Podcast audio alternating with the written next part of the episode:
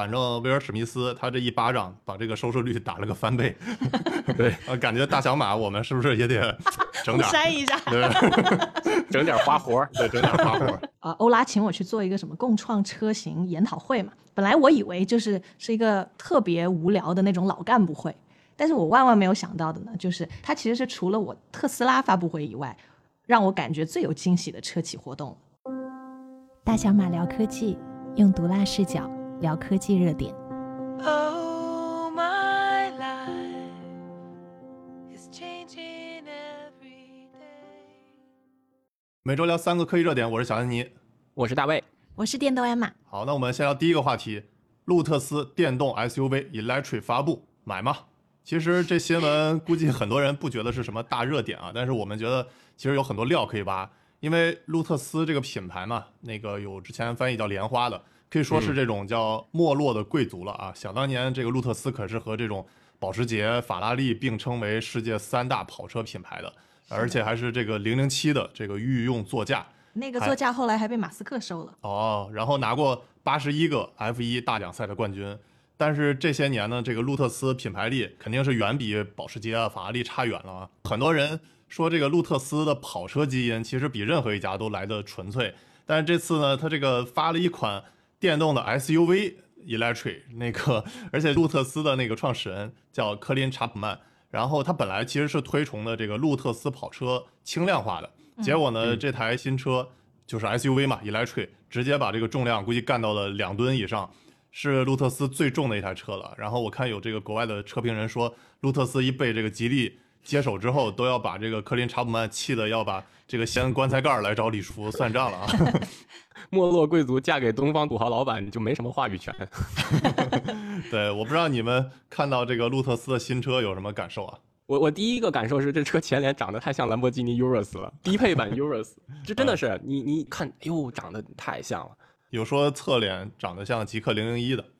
有一点点，确实有一点点。就路特斯之前的这些，呃，我还是习惯叫它莲花，因为这个莲花跑车就是在我小时候那个印象中，无论是看这个欧美剧还是港台剧，大家都说莲花这个车，你就有一种很高级的感觉。你说路特斯，就感觉一下子就就低端了很多。就像那个我小时候听丰田那个大的 SUV 叫丰田霸道，后来翻译成兰德酷路泽，你就觉得这是啥名字？翻译的什么呀？就不霸道了。然后对，然后路特斯其实他们的跑车都是轻量级的，定位差不多跟保时捷718的这个水平差不多，但是设计的话会很酷炫，所以实际上是我觉得在玩车的这个里面算是一个比较小众的品类，它不是那种重型跑车，不是像兰博基尼和法拉利这样的那种重型跑车。所以有一次我看一个视频，呃，开着这个路特斯，然后撞电线杆了，整个车摔了个稀碎，就是全碎了。其实刚才大卫说的，就是路特斯是以跑车为代表嘛。那那如果大家比如说不是那么熟悉的话，就其实特斯拉的第一款车就是 Roadster，就是基于这个路特斯的，就或者莲花的这个 Alice，然后在上面那个开发的。我其实之前还有机会有幸还开过，就是小特叔叔的他那台 Roadster，就还还挺帅的，就是从外观来看很帅，但是一开起来的话，它确实是。哎，反正不是那么好开，不过它是一个有非常纪念意义的车嘛。这你就不懂了。我觉得就是这个是路特斯的车，它呃很代表性的一个、一个地方，就是说它开上去，如果你是一个普通的司机的话，你就觉得它不好开；但是一个纯玩车的人，你就会觉得它就是感觉就像一个加大版的卡丁车，是一个纯粹的那种赛车感的东西。它跟保时捷的那种呃综合实力更强的什么动力啊、操控啊、舒适性、豪华性都兼备的是不一样的路数。对，跑赛道的，它上一款这个跑车叫 Amira，嗯然后刚开始看它这个宣传片，觉得哇塞，这车长得太像兰博基尼了。结果一查价格，八十万起，买，太便宜了。对，艾玛刚才说的那个赛道确实是路特斯的那个比较擅长的，而甚至其实他们那个路特斯在武汉准备建那个总部的时候，他们那个李书福还说了，要提出了一个叫这个赛道级智能驾驶的这个概念，我觉得挺逗的。他说，十年之内，只要你有驾照，在路特斯智能驾驶的辅助下，就可跑赢 F 一冠军，是非常让人期待的啊，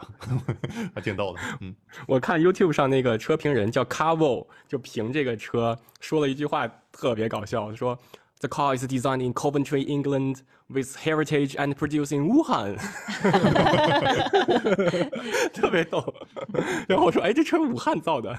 其实这款车就是 SUV 啊，它之后二零二二年它叫原型叫 Type 一三二，然后它之后的话，在接下来的二零二三、二零二五、二零二六之后的话，都是要出的这种轿跑，就是它规划的。所以 SUV 相当于我感觉是一个有点试水的吧，他之后还是会嗯坚持他再继续做那个跑车。嗯对，但是肯定我觉得那个味道就会变了，嗯因为谁是你的爸爸，其实我觉得还蛮影响你的整个品牌、整个车型的。对我我最近在看嘛，就是啊、呃在九十年代末的时候，其实劳斯莱斯跟那个宾利都是那种超级豪车的定位。然后呢，但是你现在就会发现，哎，劳斯莱斯它是越卖越贵，但是宾利呢，它就越卖越便宜。这其中一个很重要的原因，就是因为他们卖给了不同的公司，就大众收购了宾利，然后宝马收购了劳斯。那宝马本来就是很会搞豪华品牌的，所以他就让劳斯你就死守那个超级奢侈品的这个定位，然后每年也就搞那么四五千台，坚持纯英国手工打造，各种定制化，然后价格就自然就高。但是大众它就不一样，它不要求你的宾利耍大牌，你卖的好就行，然后一下就把它的那个销量年销量突破万台，所以在逼格上两个就拉开差距了。所以我觉得你的爸爸是谁，其实还挺重要的。那我能不能推想到，就是以后爸爸是吉利了，然后 路特斯它的车价会越卖越便宜吗？应该会，我觉得它这个起码超级会有跑车才八十多万。对，对起码会有便宜的车型吧。还有就是肯定更畅销嘛。我小时候接触的第一款国内超级跑车叫美人豹，这个是 翻了我对跑车的印象，就是那种感觉，一看这跑车，你所有对跑车的那种幻想、那种 fantasy 碎了一地啊，真的是。不过至少有一个好处啊，就是吉利接手路特斯，就是接手之前的话，其实路特斯有差不多十年都没有推新车型了，就是其实在研发上面投入是非常不够的。但那个吉利接手之后，反正已经出了好几款了嘛，对吧？就是 Evea，然后 Emira，然后包括这次的出的这个 Electric，然后我还查了一下，就是这个 SUV Electric，它是 E L E T R E 这么拼写的。它其实根据路特斯的说法，它其实是匈牙利语，就是有点这个诞生的那个意思。然后同时呢，它还能是这个葡萄牙语，就是电的意思，就因为它也是第一款它的纯电 SUV 嘛，所以它这个名字不是那么好记吧？不过它这还是挺有寓意的。这又给自己加戏呢，在这儿 这样又能卖卖贵几万。是啊，其实我查了一下路特斯它后来的这个背景啊，就是它大家都知道，就是它其实是在二零一七年，就是吉利集团收购了路特斯集团百分之五十一的这个股份，然后后来呢，就是它又在这个武汉开设这个智能工厂什么的。那我觉得有一点就是还挺有意思的，就是在二零二一年八月底，其实我最近做了一集未来资本的那个视频。其实未来资本在这个二零二一年八月底，他也投了这个路特斯，这还挺好玩的。其实就是已经有就不只是这个吉利这资本注入到路特斯了，连未来其实也注入了。然后还有一点很有意思的，有一个小八卦，就是我其实之前分析了嘛，就是未来资本其实它本来它为什么投这个路特斯呢？就是因为本来未来啊，他想在武汉建设这个工厂，而且还和未来资本啊和武汉市政府啊那些都要打造一个一百亿的这个基金。但后来呢，就因为那个未来他不是在二零一八年出事儿了嘛，然后就是那个资金流啊，什么卖了车啊，什么就反正亏百亿，口碑不好。后来呢，武汉这个事情就凉凉了。后来幸亏是那个合肥救了他，但是呢，我感觉未来也也没有完全放弃武汉这个基地嘛，对吧？啊、那个就相当于他虽然不能在武汉在未来汽车这方面去有所建设，但是就是在资本方面就相当于跟武汉有一些关联了嘛，就通过路特斯，然后又在武汉有一些关联了，还挺好玩的。这个车我看它的 spec 上写它有三十四个传感器，然后还有 两颗两颗上一集咱们聊的那个 NVIDIA 的 Orin 芯片，嗯然后四颗激光雷达。我在想，哎呀，你是个跑车，你放这么多 这玩意儿干嘛呀？就是 你明白吗？就像咱们之前聊节目。嗯，我觉得一个跑车品牌，它要保持它自己的这种基因，这种这种 dynamic 的这个这个样子啊。其实智能驾驶跟跑车，我不觉得中间是一个正相关。但是你放上去之后呢，我多多少少觉得有点有点鸡肋。然后更让我觉得不可思议的是，它这四颗雷达，用了两家供应商，分别是中国两家最头部的激光雷达供应商，呃，一家是深圳的速腾，一家是上海的何赛。然后那天这个车出来之后，分别看两家公司的销售都在朋友圈发这个一样的广告，我当时在想，哎，怎么回事儿？哎，那它的这个逻辑是什么呀？为什么要分成两家公司呢？就是主雷达它用的是何赛的，然后补盲的雷达用的是速腾的 M1。但是我觉得这个对速腾雷达也不公平啊，因为速腾的雷达号称自己也是，就是说各项指标非常好，是做主雷达的料啊，怎么给人家当补盲的雷达了？对，何塞其实是车顶上的那个前后的两个雷达，然后速腾是它的那个车两边，就轮胎上面的那个两个雷达。而且它轮胎上面这个雷达是带这个小门的，是可以开启的。对我看那个速腾的它那个公关稿也挺有意思的，就说正是因为就是摆在轮胎上面的那两个这个激光雷达的那个位置，其实要考验更多嘛，因为容易那个比如说小石子儿弄上来，然后风雨交加呀，对吧？所以呢，他才选择了就这种速腾巨创的，就比较耐久性比较强的。然后我感觉这个何赛的就上边那两颗雷达激光雷达有被冒犯到，对，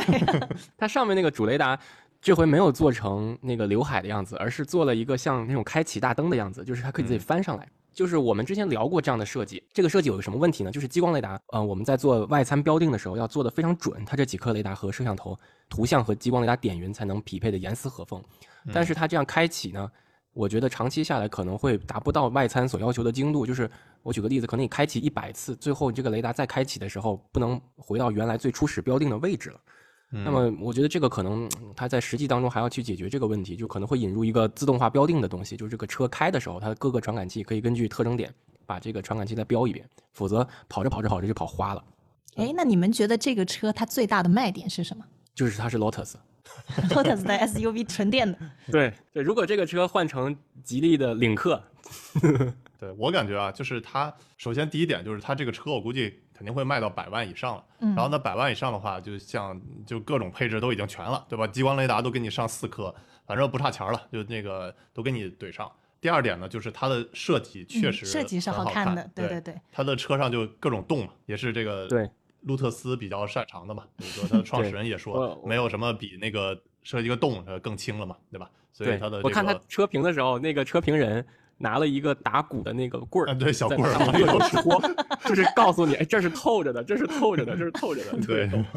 对，这全是洞，这其实也是它的一个设计语言吧，我觉得也是很很帅的。对，反正我觉得，第一个是就各种配置都给你全，第二个就是设计都确实是有很独特的。虽然我们刚才说啊，很像兰博基尼，然后侧面很像这个极氪零一，但确实如果你仔细看，你看各种洞啊什么，一眼就能看出来它是一个很高级的路特斯。对我看董买买都又订了一台啊，对，是董买买怎么什么都定？你们这个行业这么赚钱吗？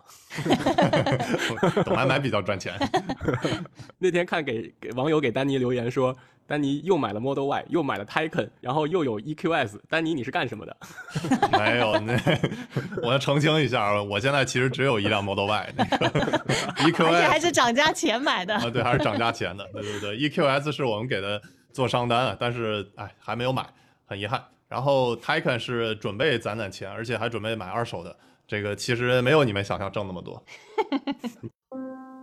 大小马聊科技，用毒辣视角聊科技热点。Oh, my life is changing every day.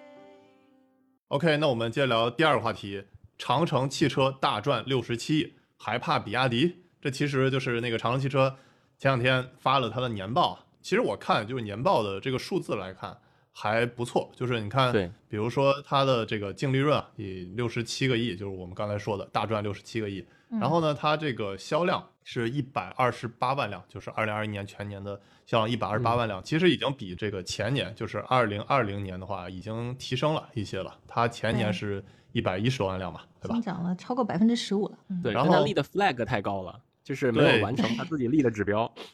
大卫说有道理，就是他发完这个年报啊，其实就股价大跌。就我觉得第一点就是刚才大卫说的，他就是立的 flag 太高了，对就是因为他在去年的年中的时候，他定了一个二零二五年的战略目标，就是实现年销量要这个四百万辆，新能源车占比百分之八十，然后营业收入六千个亿。但其实呢，它这个完成度还是差很多的啊。就是对我也大概算了一下，它去年卖了一百二十八万辆，新能源销量十三点七万辆，其实仅仅占比百分之十点七，就相比他说的那个百分之八十差的还是太远了。对，然后比亚迪的那个新能源占比是百分之八十嘛？对，百分之八十一对，对吧？我们对比一下，百分之十点七和百分之八十一，其实差的还是很远的啊。然后，那我们再看收入呢，它这个收入也是差的还是非常远的啊。它想要收入六千个亿，但其实呢，它只有一千三百六十四个亿，也就达到这个目标的百分之二十三。长城啊，它这个新能源销量，刚才我们说百分之十点七，已经比我们第一个话题聊的这个吉利新能源销量占比百分之七点五已经高一些了。对但是其实对对，相比的它这个目标还是差很远啊。而且它毛利不高，毛利十六点几，当然跟跟国内的比还是有一定差距的，跟特斯拉的这个毛利比更是差距很大了。所以大家觉得就是第一点，我觉得它相比于那些之前立的 flag，然后相差了还是太远了。嗯然后第二点呢，我觉得还有一个挺逗的事情，就是目前长城旗下有五大品牌嘛，就是哈弗、魏派、欧拉、坦克，还有那个长城皮卡。然后之后呢，他还要就是要做那个沙龙嘛，就是我们之前也聊过的、机甲龙，机甲龙嘛，四个以下别说话，激光雷达对。那个路特斯这次可以说话了啊。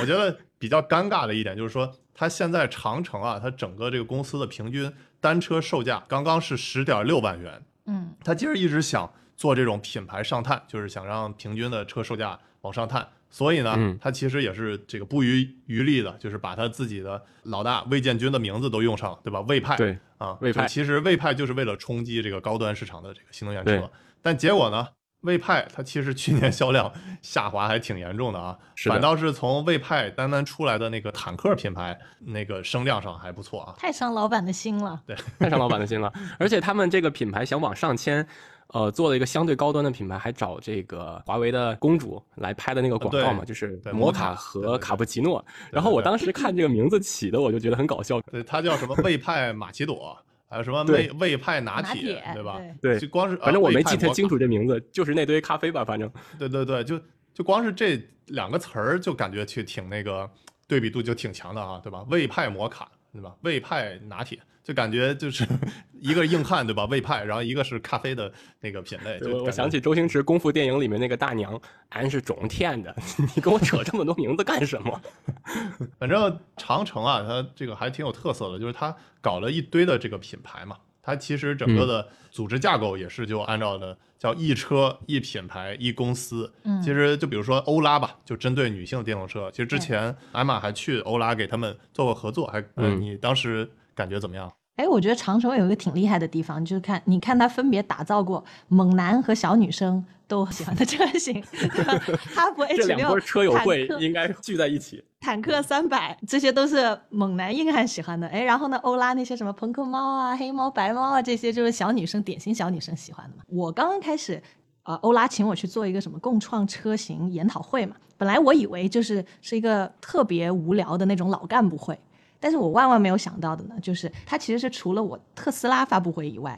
让我感觉最有惊喜的车企活动。有两个点吧，第一个呢，就是他找的那些嘉宾都是女生，而且都是年龄比较小的，然后跟呃以往以前车企找的那种完全不一样。这些女生的职业也特别有意思，有影评人，有玩车的，有创业的，然后大家就从不同的角度去聊一下，就是如果有一辆车是为女性而生的，应该会怎么样？其中有一个点。我印象特别特别深，就有一个小姐姐，她说通勤的时间不是很长嘛，然后你女生呢在车里面，无论你是开车的还是坐车的，其实都是很无聊的。那这个时候呢，如果你那个空调的出风口能够整点胶原蛋白出来，喷点喷点蒸汽出来，让我们顺便敷个面膜啊，给头发做个 SPA，这样效果就会特别好。我当时就觉得特别的天马行空，然后也让我看到就是汽车行业的一些新的可能性吧。让我没有想到的就是长城它内部孵化了另外一个子品牌，然后是跟它完全那个 DNA 都不一样的。从它整个活动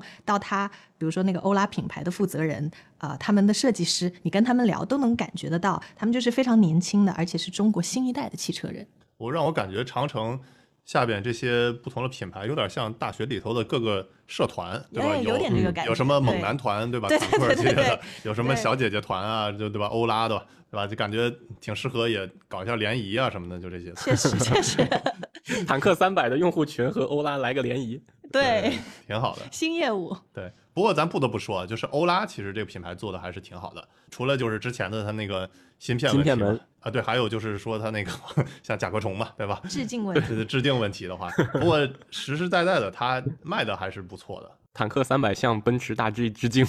对它欧拉的话，它去年啊就卖了十三点五万台了，就相比前年五点六万台，还是翻了一倍以上。而且就是你在路上形形色色的车，你是会注意到它的车型。对，有特色这个，回头率还是挺高的。是的，其实我最早了解到长城这个品牌，就是那时候我还年龄还不大嘛，我我看到长城赞助了达喀尔拉力赛的这个车队，就是中国第一次有自己的全自主的车的这个车队去达喀尔拉力赛，当时还觉得挺兴奋的，因为这个拉力赛它确实就是一个极端环境，也比较恶劣。当时的国际主流车队都是用的这个日本和欧美的车嘛，那中国嗯第一次有自己的车型，当时就觉得这个车真的是皮实啊。对，现在长城它卖的就是哈佛品牌嘛，还是它的主力，就是但是它增长就不那么明显了。它之后的这个增长级啊，其实还是主要是靠它的那个，就是刚才我们说的一个女性品牌欧拉，然后另外就是它的这个坦克，嗯坦克三百、坦克五百。其实我觉得现在长城还挺会玩的，就是比如说坦克，它就搞的这种赛博朋克的，就这种改装嘛，对吧？就其实嗯这种硬汉比较喜欢的改来改去的。然后欧拉呢，它虽然现在黑猫白猫的不接新订单了，对，是但是它的这些声量已经出来了，至少在小姐姐心中已经有知道有欧拉这么一个女性电动车品牌。我觉得这个其实我觉得也是长城之后要去发力的。对，还有一个，如果我们看那个吉利、长城和比亚迪他们的增长点的话，嗯，有一个蛮有意思，就是说吉利和长城其实去年都是在出海这一方面做了很大的布局，然后但是他们的那个出海的方式是不一样的。长城呢，就是主要是靠靠在国外建厂卖车，它在俄罗斯、泰国和巴西都建了厂，嗯。然后吉利呢，主要还是靠就是收购在国外的那些，他把那些也并入到自己的、嗯买买买，对。买买买。然后比亚迪呢，它的那个出海主要还是靠大巴，所以比亚迪它跟其他两个不一样，就是它还是靠新能源车去发力，嗯作为它的增长点。对，长城汽车其实还有一点我觉得挺有意思，就是它不是组建了那个豪墨智行嘛？嗯就是之前我还看它宣传说是自己是中国自动驾驶量产第一名嘛。其实还是跟那个美团也有挺多合作，就做那种无人的小车。我感觉它是代工厂，对对，设计还是由美团来完成的。哎，我感觉大卫是不是跟你们公司是直接竞品啊？有一部分竞争，有一部分合作。他们 CEO 是我以前百度直属领导啊，啊，这关系还是是一家的，比较近的。而且呃，其实豪墨它是，如果我没记错，它是几家公司就是合在一起的。就比如说有长城自己的嫡系部队，就是长城保定的汽车研究院，然后它在北京这边也成立了豪墨，它在当然是在深圳也也有，它其实是呃几个分支联合成立的这个豪墨之行。其实它里面也分，就是有乘用车板块，有呃低速的板块，还有专门做 ADAS 的，它其实是呃上中下都在做的，有一个很大的产品矩阵。对，反正一方面是给那个长城汽车去做自动驾驶的这些套件，然后另一方面就是跟美团啊，还有阿里啊这些合作去做这种无人配送小车嘛。那你感觉他们这个水平怎么样啊？嗯，我觉得他们需要我们的帮助。现场拉单，该接活了啊！这不是高情商回答吗？那主要需要你们帮助提供什么服务呢，魏总？我我觉得，呃，无论是在这个自动驾驶从感知到高精地图这方方面，我们都可以给他帮助。当然，我们也需要他的帮助，就是在比较传统的领域，比如说这个车的三电啊，包括这个底盘啊，这些我觉得是他们比较擅长的，所以嗯各有优劣势吧。嗯，每期节目我们都会抽取一条精彩留言，送上一份大小马的神秘礼包。这次抽中的是 B 站网友 P P P 熊，他说很喜欢大小马的聊天节目，既长见识也有趣，也提两个小建议。第一呢是能聊一下除四轮车以外的科技话题，比如机器人在工业领域的渗透、智能化对传统领域的应用提升等等。第二就是每期的 ending 能有个结语吗？非常感谢你的建议，这次在节目最后你就能听到我们的新结尾。也欢迎大家多给我们留言评论，没准下一个大奖碗礼包就是送给你。大小马聊科技，用毒辣视角聊科技热点。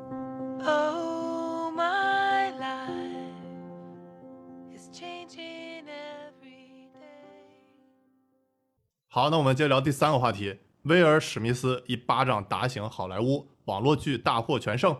那 我觉得是打红了好莱坞吧。打红了。对，说实话，如果不是他这一巴掌，我都不知道现在有奥斯卡呢。对，确实就是奥斯卡现在就是从二零一四年到这个现在啊，就已经这个收视率下滑的非常非常严重了。他我看二零一四年的时候，他收视率还是四千三百七十万，在这个去年的奥斯卡的时候，他已经收视率跌破了一千万了，而且对就已经年轻人都已经不怎么看了，而且以前是跟超级碗齐名的，就是美国春晚嘛，就是奥斯卡和这个超级碗。现在奥斯卡已经吸粉能力下降了，但是这一巴掌给他打回来两千万粉丝。我看到我看到有一个数据，就是说美国在他这一巴掌下去的时候，美国有一百万人啊，不不到一百万人在看这个奥斯卡，一巴掌下去之后，观看人数马上涨了一倍，然后 后后续还有很多回看的嘛，所以就拯救了这个播放量了。对，但我看的数据是它那个差不多大几百万的这个收看，但是结论都是，反正威尔史密斯他这一巴掌把这个收视率打了个翻倍。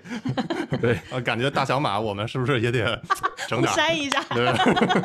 整点花活儿。对，整点花活儿。但其实我们今天重点不是聊的就是威尔史密斯这巴掌啊，就是其实我看已经很多博主这个热点已经蹭完了，甚至像毕导还专门写了一篇文章，就是分析这个 这个抽的力度如何啊，就是按照这种力学的啊，我估计之后他也会那个做一些视频出来。嗯，对，还还有就是，我觉得外国网友很搞笑，他们就说，如果呃开你老婆玩笑的是巨石强森，你还敢打吗？其实我们今天如果这个巨石强森开了施瓦辛格的玩笑，不知道现场会怎么样。那收视率估计不止翻一倍了。反正今天啊，我们这个热点就是光蹭蹭不进去，我们主要想聊聊，就是说他这个网络剧大获全胜，就像什么这个奈飞啊，其实之前啊，在这个颁奖之前，大家期待比较高的是奈飞他的那个《犬之力》啊，其实是有十二项提名，嗯啊，但最终获奖的它只有一个获奖。后来我们比较这个觉得比较惊讶的就是像苹果，苹果 Apple TV，它其实拍的那个电影叫《Coda》。嗯嗯啊，中国名叫《监听女孩》，其实是拿到了这个首个奥斯卡的最佳影片的流媒体服务商。然后比较巧是，就正好 Tim Cook，然后他也在现场嘛，对吧？专门去了现场，所以挺惊讶的。我不知道那个大卫，你是不是这片子你都看了啊？看了看了，我非常嗯建议大家去看这个《监听女孩》，它是一个非常温馨的，呃，充满了家庭情感的这么一个剧，而且它的这个听觉冲击力会很高，因为这个片子它其实是讲的，就是说这一家只有这个小女孩有听力，所以他们整个电影在拍摄过程中都是用手语打手语，嗯然后这个女孩子又唱歌特别好听，她突然一转转到女孩子在唱歌，又转回来，她跟她家人在用手语，你会有一种很强的听觉冲击力，就能把你带入到啊、这种听觉障碍的人的这个现实生活中。所以这个我很喜欢，而且因为你是要用很仔细去听，所以你你能对这些文字，能对这些呃表情的情感流露能更重视。就是在电影里面，很多时候啊、呃它没有声音的时候反反而是最有张力的，所以很多鬼片嗯，都会是声音特别少。像这种就很少，但很少像这种就是温馨的、比较温馨的正面的片，它是声音很少的。嗯，对，这有点像这种 UP 主做视频的时候，就是 在突然 BGM 一停，就是重点要来了。就是对对对，划重点了。对，有那味儿。对，其实这几年啊，我觉得流媒体在奥斯卡的这个越来越重要了啊。就是你嗯看，像在奥斯卡提名的时候，奈飞就包揽了有二十七个这个奖项提名，其中的就是《犬之力》就包含了十二项提名。那我不知道你们觉得这个流媒体啊，在之后的几年呢，你们觉得发展会如何呢？其实我觉得是借着这个疫情，它不得不，因为传统意义上好莱坞这六大电影公司，嗯，它是有一种垄断的作用的。其实这些明星啊，这些导演都是跟这些电影公司直接签约的。但是疫情因为院线去不了嘛，那就票房直接跌惨了。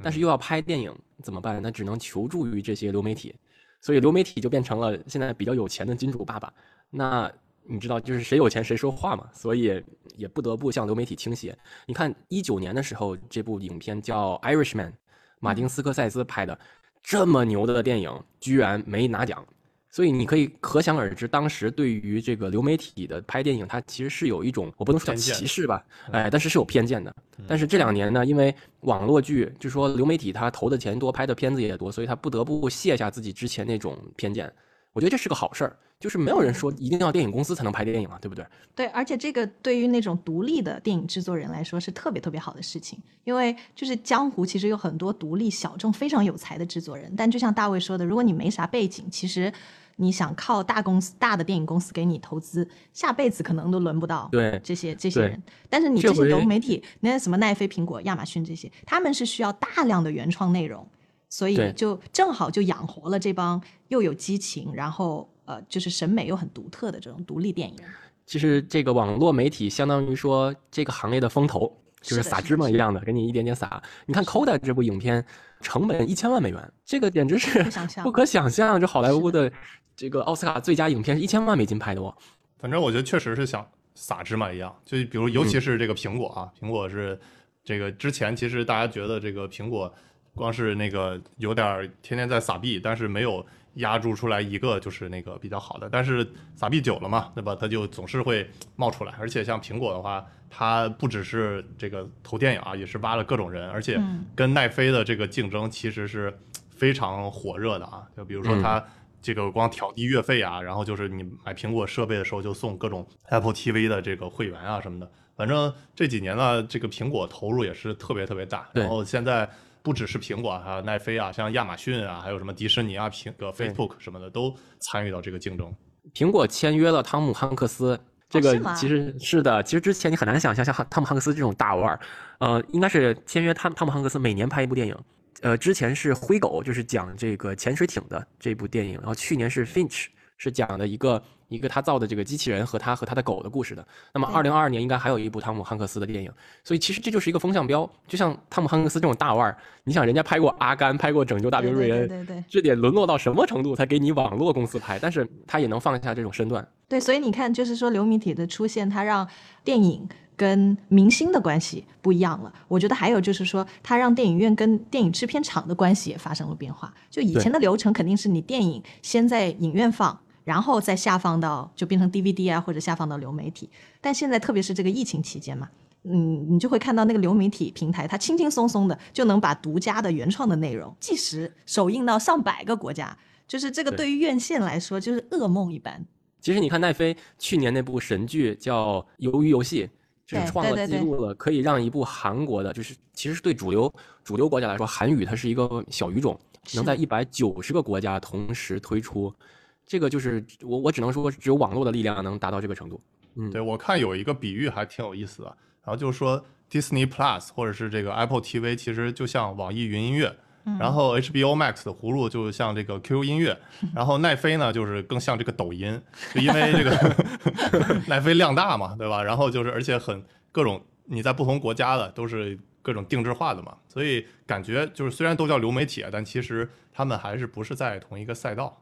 就是刚才艾玛说到，这个之前的电影发行模式都是呃投资方就是电影公司，然后发行方院线，最后呃等到稍微要过气了，就是说第一波的这个钱赚完了之后，才沦落到给这个 DVD 公司。其实奈飞最早做的事儿就是发行 DVD，或者说叫租 DVD。嗯所以实际上你看过去这个，哎呀风风火火二十年，谁能想到帮人家发行 DVD 的公司最后超车了？我之前还专门做过奈飞的视频，就是它很厉害的一点就是能自断双臂，然后直接开始一个新业务，这也是就很有前瞻性的吧。对，也是特别难的，就相当于你柯达不自己做胶卷了对，不做胶卷，自己去冲到前线做手机，太难了。对，哎，大卫，那个，那你作为这个流媒体的比较资深的用户吧，然后你有没有什么影片看到的？就是除了刚才我们说的像 Coda 呀，还有奈飞的那个《犬之力》，其他的有没有什么影片你给可以给大家推荐一下的？这是个好问题。其实我我看的比较杂，奈飞上面有很多我喜欢的剧，实际上都是这种 documentary，就是纪录片。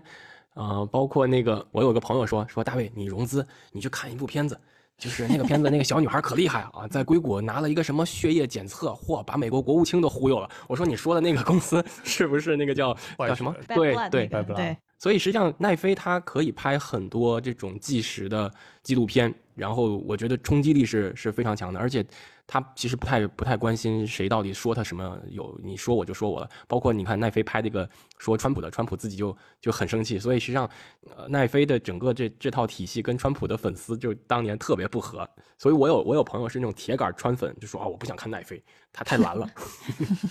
你那朋友无中生有吗？那是？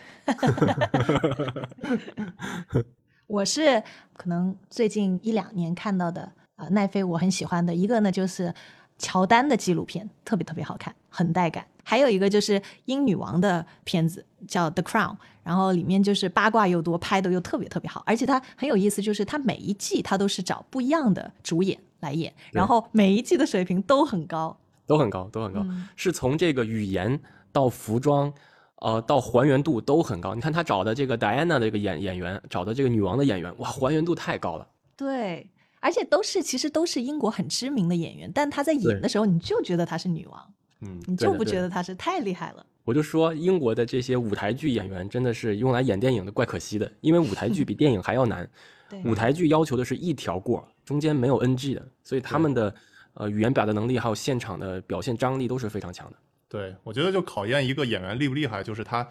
是能驾驭不同的这个角色的。然后不像嗯有一些那个，嗯，有一些演员吧，他一一招先吃遍天，然后就演皇帝，对吧？像这次那个呃流媒体就是奈飞啊，他这个获奖的《犬之力》，其实主演卷福嘛，就是他其实就演很厉害，就是他原来就是一直是比较那种风度翩翩的英伦绅士的这种形象，然后这次直接搞成了这种美国西部牛仔嘛，其实就是这种比较硬汉的形象，有点像开坦克坦克三百的那种形象，呼应我们之前的主题了啊。所以真的是就是他可能既能开这个欧拉，又能开这个坦克三百，这才是我觉得比较好的演员。是的，包括女演员也是这样。很多时候，可能她在就是台下的时候，不在镜头前，她就是一个可能长相普普通通的，哎，但她一在屏幕前，你就觉得她是大女主、大美女。嗯，变脸大师啊。对，是的。嗯，你还想听我们大小马聊什么科技主题呢？欢迎给我们评论留言，顺便点个关注。我们下期再见。Oh, my life is changing every day.